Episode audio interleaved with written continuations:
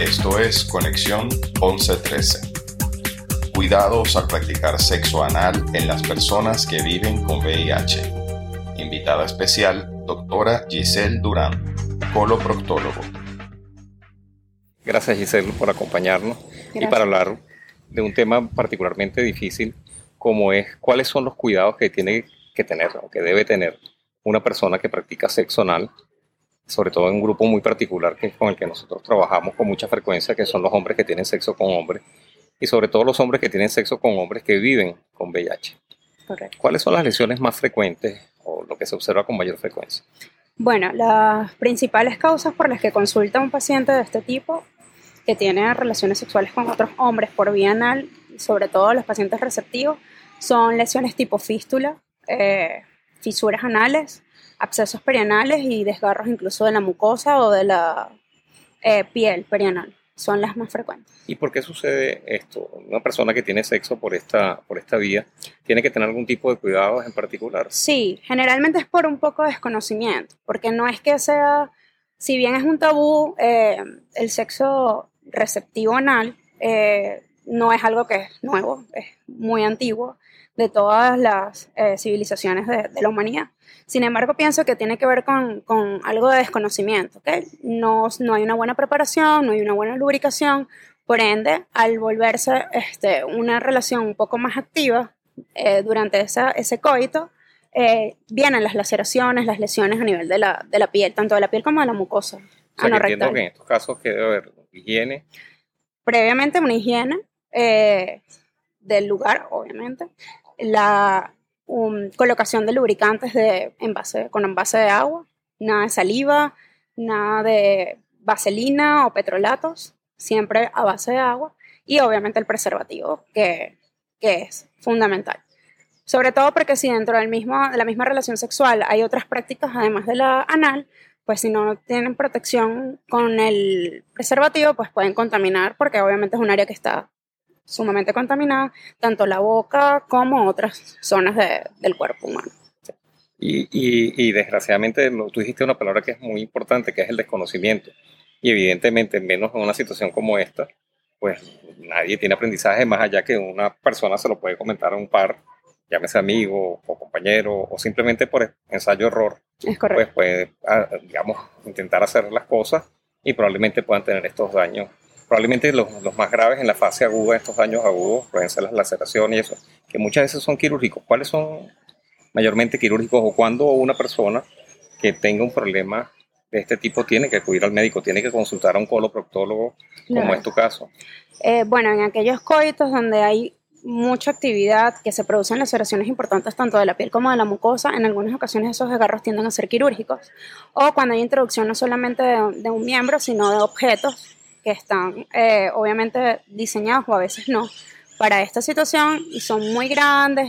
Volvemos al tema de lo de la lubricación, no hay una espera, digamos, suficiente para que dilate el esfínter, entonces se pueden producir estos traumatismos no solamente de la piel, sino también a nivel de la mucosa dentro del ano y recto. Sí, eso es importante, tocaste otro tema que es importante, que es la utilización de los que llamamos normalmente juguetes o dildos y que eso también tiene que tener un cuidado y una higiene en particular. O sea, en teoría deberían tener también este, una mayor limpieza y probablemente también el uso del preservativo. Y que sean también objetos diseñados para tal fin, porque, bueno, no es un secreto para nadie, hemos visto todo tipo de objetos que se pueden llegar a introducir y por supuesto tienen un riesgo mayor de producir daño a un objeto que esté diseñado específicamente para eso o que tenga una forma más anatómica o que tenga un material específico que no tenga ningún tipo de reacción porque hay veces que hacen que los pacientes hacen reacciones de hipersensibilidad o que por alguna razón hay filos, bordes cortantes que no están diseñados para eso y terminan en una lesión traumática. O simplemente que no tienen la forma como tener agarre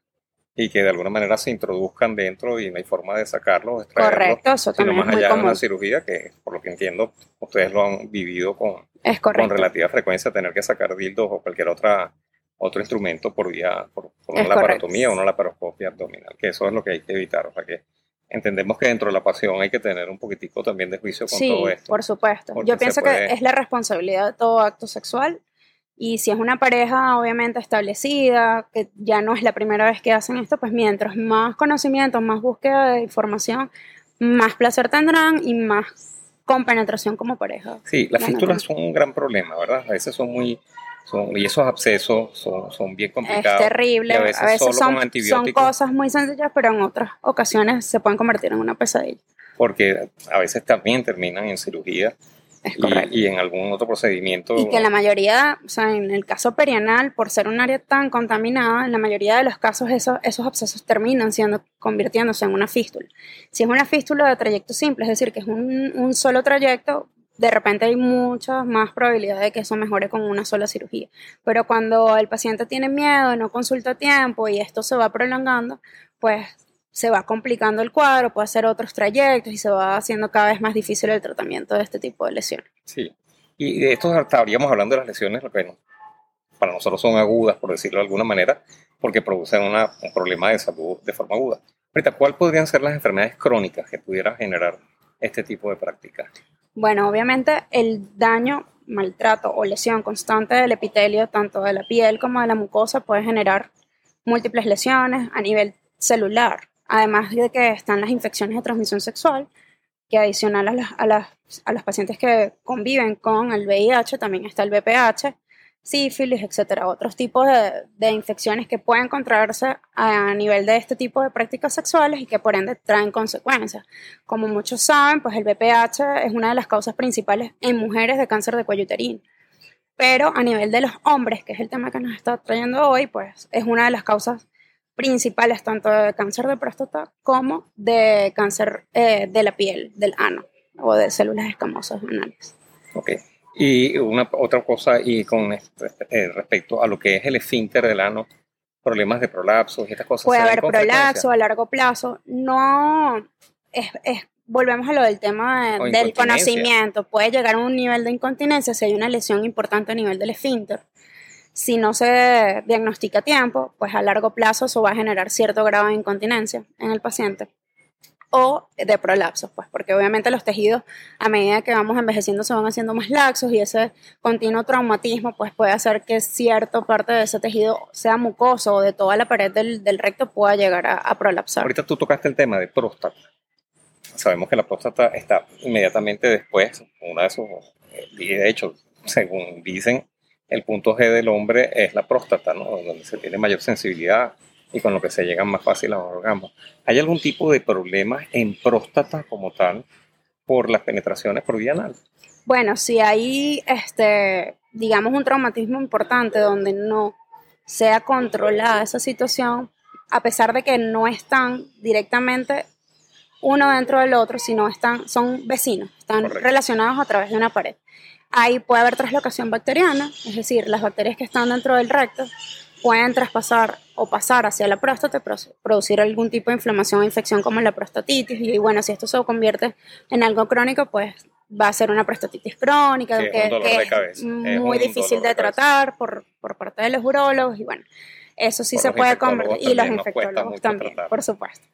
Pero sí, sí. Obviamente por traslocación bacteriana, ese, ese constante traumatismo a ese nivel, pues puede ocasionar problemas de próstata también. Ahora, vamos a volver a hablar, o vamos a volver al tema del VPH, que sin duda para las personas que viven con VIH, el VPH es un gran problema porque la probabilidad de infectarse con, con este virus, como es un problema en el cáncer de cuello uterino, como tú muy bien dijiste, también es un problema en el cáncer este, anorrectal en, en los hombres que tienen sexo con hombres.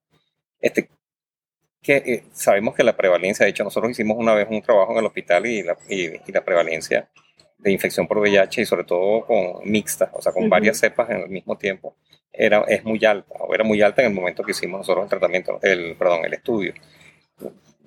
¿Qué pasa con VPH y cáncer rectal, ¿cómo, ¿cómo se tiene que hacer? ¿Qué es lo que se tiene que hacer? Sí, claro. Bueno, eh, obviamente, pues, como usted lo dice, pues los pacientes que conviven con el virus de, de inmunodeficiencia humana este, tienen este problema porque obviamente al estar inmunosuprimidos están en mayor riesgo de adquirir cualquier otro tipo de infección. Lamentablemente el VPH es un virus que, que es bastante persistente. Hay muchísimos tipos, más o menos unos 40 serotipos de los más de 100 que hay descritos pueden eh, infectar al ser humano y casi siempre se transmite vía sexual. Y si no hay un control, digamos, una situación en la que se haga un seguimiento bastante, digamos, protocolizado de estos pacientes, pues pueden generar sin duda, dependiendo del serotipo que esté infectando, un cáncer anorrectal. Cuando tú dices protocolizado, podemos hacer un paralelismo con lo que podría ser la visita al ginecólogo, salvando, digamos, las distancias y los respetos. Pues. Que la visita de, este, de, este, de esta persona que, que vive con VIH y ha estado muy expuesta al virus del VPH, que tiene que hacer una consulta regular con el coloproctólogo. Es correcto, de y hecho. Para hacer que además. De hecho, yo a mis pacientes siempre hago esa analogía. Así como las mujeres debemos acudir anualmente, a veces incluso dependiendo si hay o no, por, estamos portando o no VPH, pues a veces las visitas se hacen más cortas. Igualmente es con los hombres que tienen sexo con hombres y más si tienen este VIH, si son seropositivos. Hay un protocolo ya estandarizado. Nosotros siempre recomendamos como coloproctólogos que un paciente que sea seropositivo, sobre todo cuando son en edades jóvenes, aquellos mayores de 21 años deben acudir sin falta al menos una vez al año para realizarse el Papa o citología anal.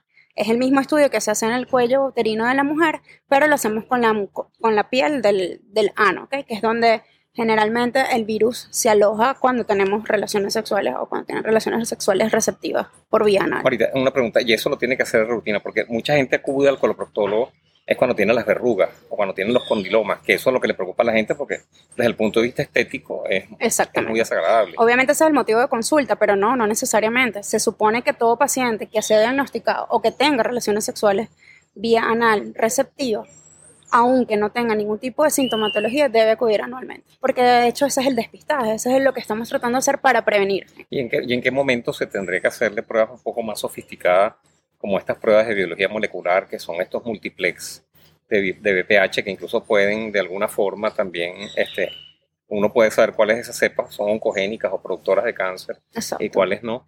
Como sabemos, hay cepas productoras de cáncer o que tienen un riesgo mayor a producir cáncer y otras que son las que producen con mayor frecuencia las verrugas, eh, tanto genitales como anales.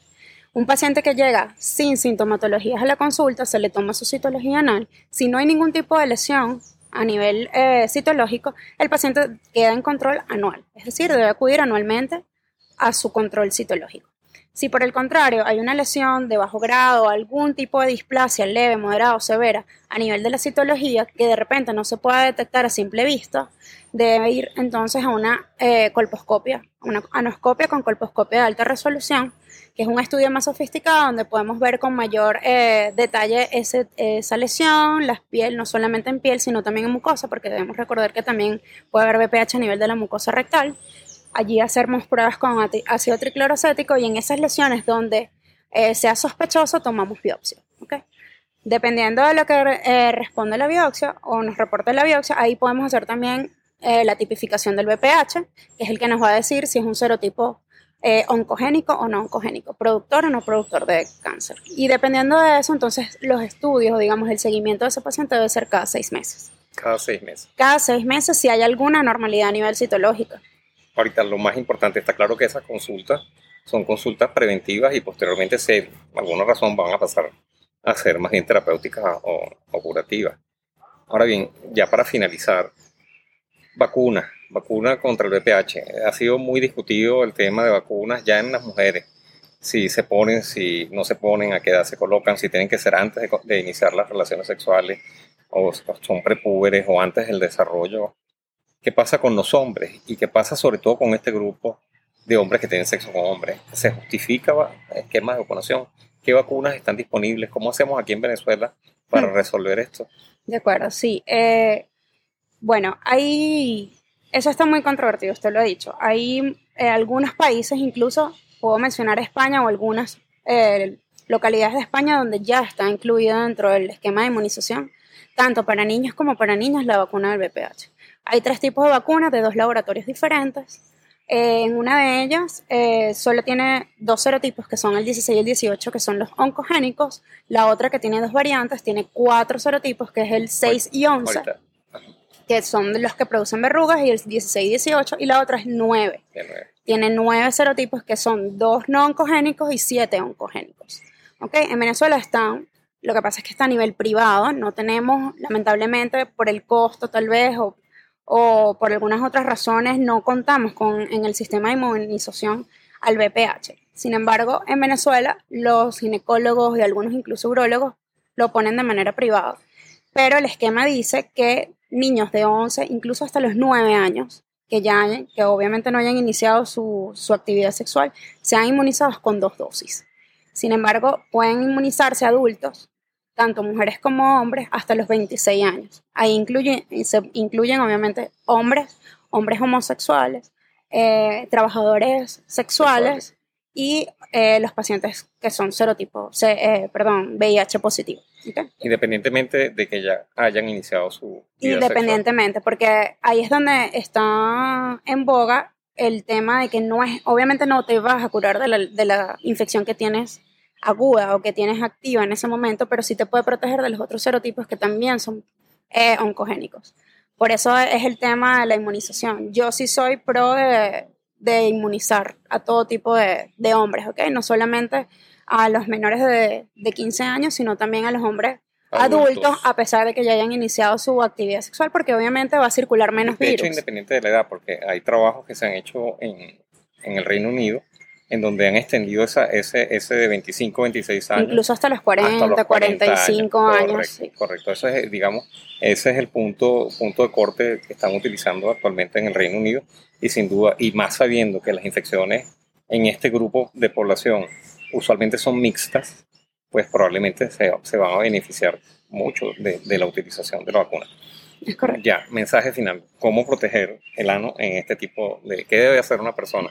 ¿Cuál es el mensaje cortico, chiquito y que le llegue a la gente o a estas personas que te están escuchando? Claro. ¿Qué hacer? Si van a tener sexo anal receptivo, mucha lubricación, relajación, con penetración con su pareja y acudir anualmente al coloproctólogo para su citología anual. Y evidentemente el uso de... Por supuesto el uso del preservativo. El que siempre hay que tener. Eso no, puede, no puede faltar. Bueno, muchísimas gracias Giselle. Gracias, doctor, Seguramente va a ser de mucha utilidad. Muchas, Muchas gracias. gracias.